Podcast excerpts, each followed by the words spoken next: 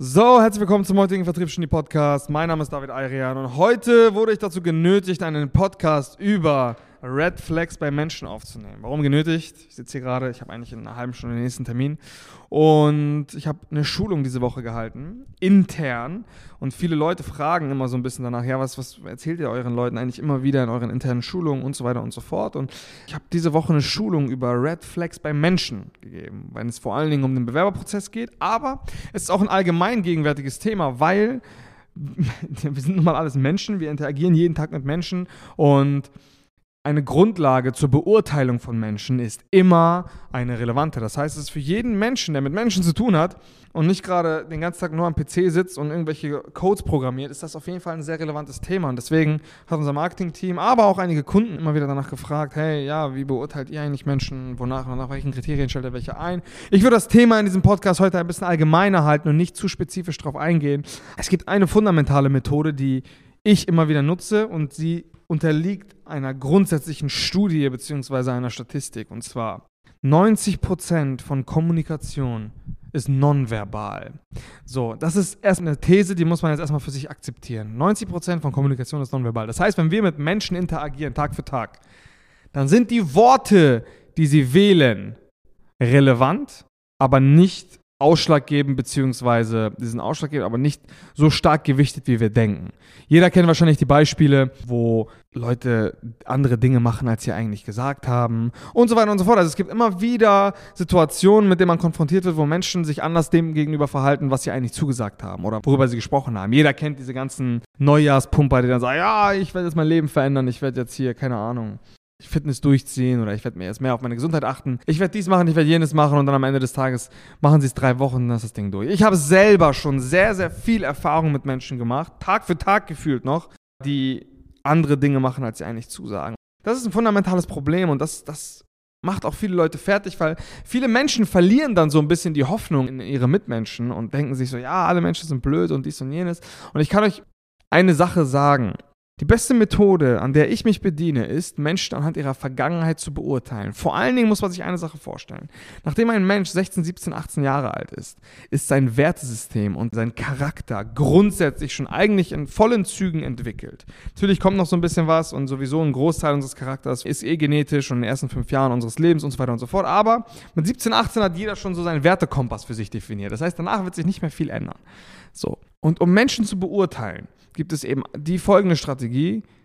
Du fragst nach ihrer Vergangenheit. Deswegen sind Lebensläufe immer cool. Deswegen sind eben so Persönlichkeitstests immer ganz cool, weil es die vergangenen Handlungen und vergangenen Glaubenssätze versucht irgendwie rauszukriegen. So. Und ich gebe euch jetzt mal einige Beispiele, an denen man das, das machen kann. Und vor allen Dingen, ganz wichtige Randnotiz noch dazu, die nonverbalen Signale und Indikatoren sind hierbei noch entscheidender als das, was diese Menschen eigentlich als Worte von sich geben. Ich gebe euch ein Beispiel. Wenn jemand vor mir sitzt und im Bewerbungsgespräch ist als Beispiel, oder egal, ob ich ihn gerade kennengelernt habe oder was auch immer, auf jeden Fall in einem neuen Kontakt mit einem Menschen und dieser Mensch anfängt, schlecht über die nächsten Menschen aus seinem Umfeld zu sprechen, dann ist er für mich raus ob er sich bei mir bewirbt, ob er mein Freund werden möchte, ob ich gerade mit ihm in Kontakt stehe. Das ist ein Mensch von wenig Respekt und von wenig Anstand. Ich sage euch warum. Wenn jemand zu einer Person, wie zum Beispiel seinem Vater, seiner Mutter, seinen besten Freunden, über diese Person mit einer fremden Person schlecht spricht, dann sagt das so einiges über diese Person aus. Und das ist, das ist wieder ein nonverbales Zeichen. Hier muss man so ein bisschen zwischen den Zeilen lesen, weil ich denke mir, wenn ich jemals eng mit dieser Person sein werde, dann wird er genauso mit Fremden schlecht über mich sprechen, wie er es gerade über die engsten Personen aus seinem Umfeld macht. Ey, der größte Trugschluss ist, wenn Menschen anfangen, mit anderen Menschen über ihre nächsten Leute zu lästern. Das Problem ist, das fühlt sich dann immer cool an, weil dann hat man auf einmal einen gemeinsamen Feind, man hat eine gemeinsame Grundlage, weil sich über Menschen abzufacken ist immer cool. Das macht irgendwie auf eine gewisse Art und Weise, auch wenn es niemand aussprechen möchte, macht das irgendwie Spaß. Es macht Spaß, sich über Leute aufzuregen. Es macht Spaß, schlecht über Menschen herzuziehen. Es macht Spaß. Und viele Leute denken dann so, ja, geil, Mann, ich bin voll auf einer Ebene mit dieser Person und so, wenn wir, uns, wenn wir einen gemeinsamen Feind haben und so weiter und so fort, was viele aber nicht verstehen. Bei der nächstbesten Situation wird dieser Mensch genauso auf dich scheißen, wie er gerade mit dir über eine andere Person geschissen hat. Wenn jemand in der Lage ist, schlecht über seine Eltern zu sprechen, vor dir, dann sei dir sicher, du bist ein Niemand, dass er nicht auch schlecht über dich sprechen wird.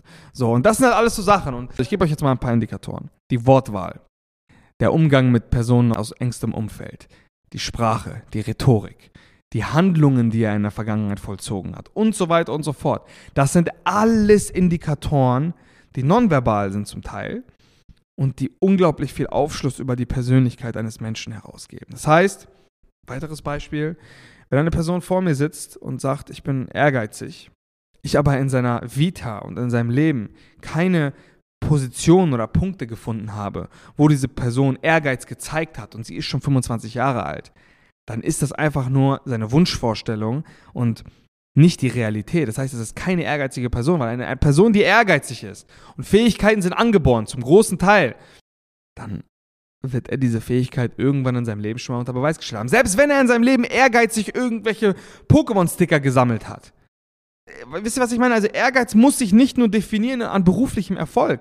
Ich kenne super viele Menschen, die sind ultra ehrgeizig, wenn es um Videospiele geht aber total faul, wenn es ums echte Arbeitsleben geht. Das sind trotzdem ehrgeizige Menschen. Also ich glaube, man versteht, worauf ich hinaus möchte. Das heißt, gewisse Fähigkeiten und Werte wurden in der Vergangenheit immer irgendwie schon mal definiert. Und, und das Witzigste ist, man kriegt das auch in gegenwärtigen Gesprächen raus, weil Menschen können niemals länger als eine kurze Sequenz schauspielern.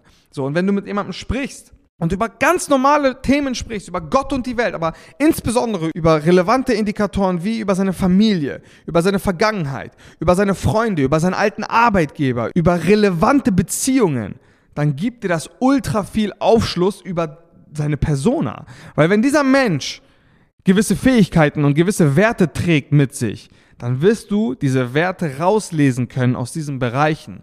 Das ist übrigens für Bewerbungsgespräche, ich liege das jetzt einfach mal, ist das für mich ein relevanter Indikator, weil wir suchen nach Menschen, die wertetechnisch gut zu uns passen. Ich suche nicht nur nach den Besten der Besten, was die Kompetenz angeht. Weil Kompetenz kannst du bei mir lernen. Kompetenz kannst du bei mir lernen. Wenn du die nötigen Werte und Fähigkeiten hast, dann kannst du den Rest bei mir lernen. Du musst dafür nicht keine Ahnung, unbedingt bei McKinsey vorher gearbeitet haben oder bei KPMG oder bei PwC oder wo auch immer, sondern Kompetenzen kannst du bei mir lernen. Das, was du aber, was ich dir nicht beibringen kann, ab einem gewissen Alter, sind deine Werte und die Fähigkeiten sind auch zum gewissen Teil angeboren. Deswegen kann ich das nicht mehr ändern. Ich suche nicht nach Dingen, die ich noch ändern muss, sondern ich suche nach einer Basis, nach einer Grundsubstanz, die schon ready ist, die fertig ist, die ich auch nicht mehr ändern kann und gebe euch dann unsere Kompetenzen. Kompetenzen kannst du lernen, wenn du nötigen Fähigkeiten und Werte hast.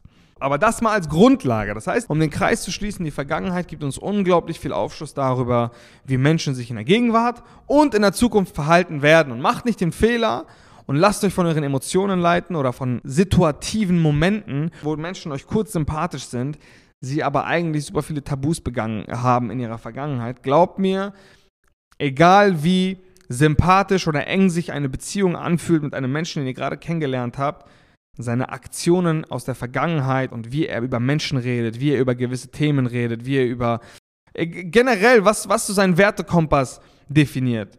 Das ist das, worauf ihr achten müsst. Und diese Dinge die könnt ihr überschauen. Das heißt, das ist keine Magie, das ist kein Mikroexpressionen lesen. Das ganze Thema Menschen einschätzen geht ja noch viel weiter. Dann gibt es noch Menschen, die sind super gewieft darin, sich gut zu verkaufen. Man hat immer den Eindruck, boah, das sind irgendwelche Übermenschen, die haben noch nie einen Fehler in ihrem Leben gemacht und so. Und ah, ihre Vita zeigt auch genau das und so weiter und so fort. Es geht noch wesentlich weiter. Es geht noch weiter in das, das Lesen von Mikroexpressionen. Es geht weiter in die Mikroanalysen und so weiter und so fort. Super viele Methodiken, die, auf die ich jetzt gar nicht eingehen muss, weil das den Rahmen sprengen würde. Es ist erstmal einfach wirklich eine kleine, aber feine Bedienungsanleitung. Schaut euch an, wie dieser Mensch in seiner Vergangenheit war.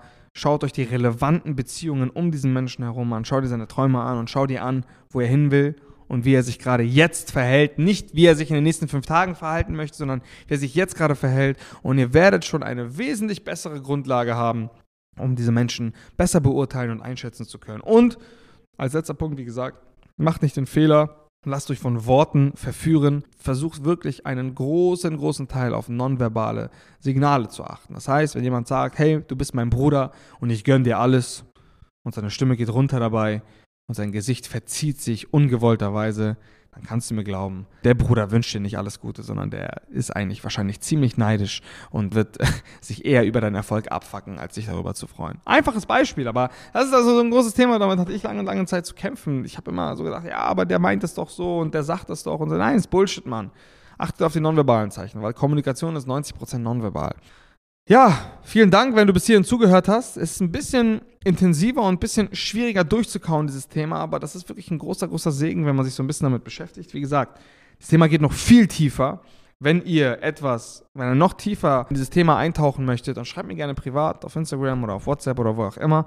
Meine Nummer ist, glaube ich, sogar frei zugänglich. Ja, ist es. Ja, und ansonsten, ja, schaut, dass ihr, dass ihr das vielleicht so mit in euren Alltag integrieren könnt. Irgendwann wird es ein Automatismus. Ich weiß, am Anfang ist es ein bisschen schwierig, es ist ein bisschen anstrengend, die ganze Zeit analytisch unterwegs zu sein, aber glaubt mir, ab einem gewissen Punkt wird das ein Automatismus. Ja, in diesem Sinne, vielen Dank, dass ihr bis hierhin zugehört habt schreibt uns gerne, äh, beurteilt, kommentiert, macht was auch immer notwendig ist, um den Algorithmus zu pushen, falls es überhaupt einen gibt auf Spotify und Co. Und ja, bis zum nächsten Mal. Ciao, ciao.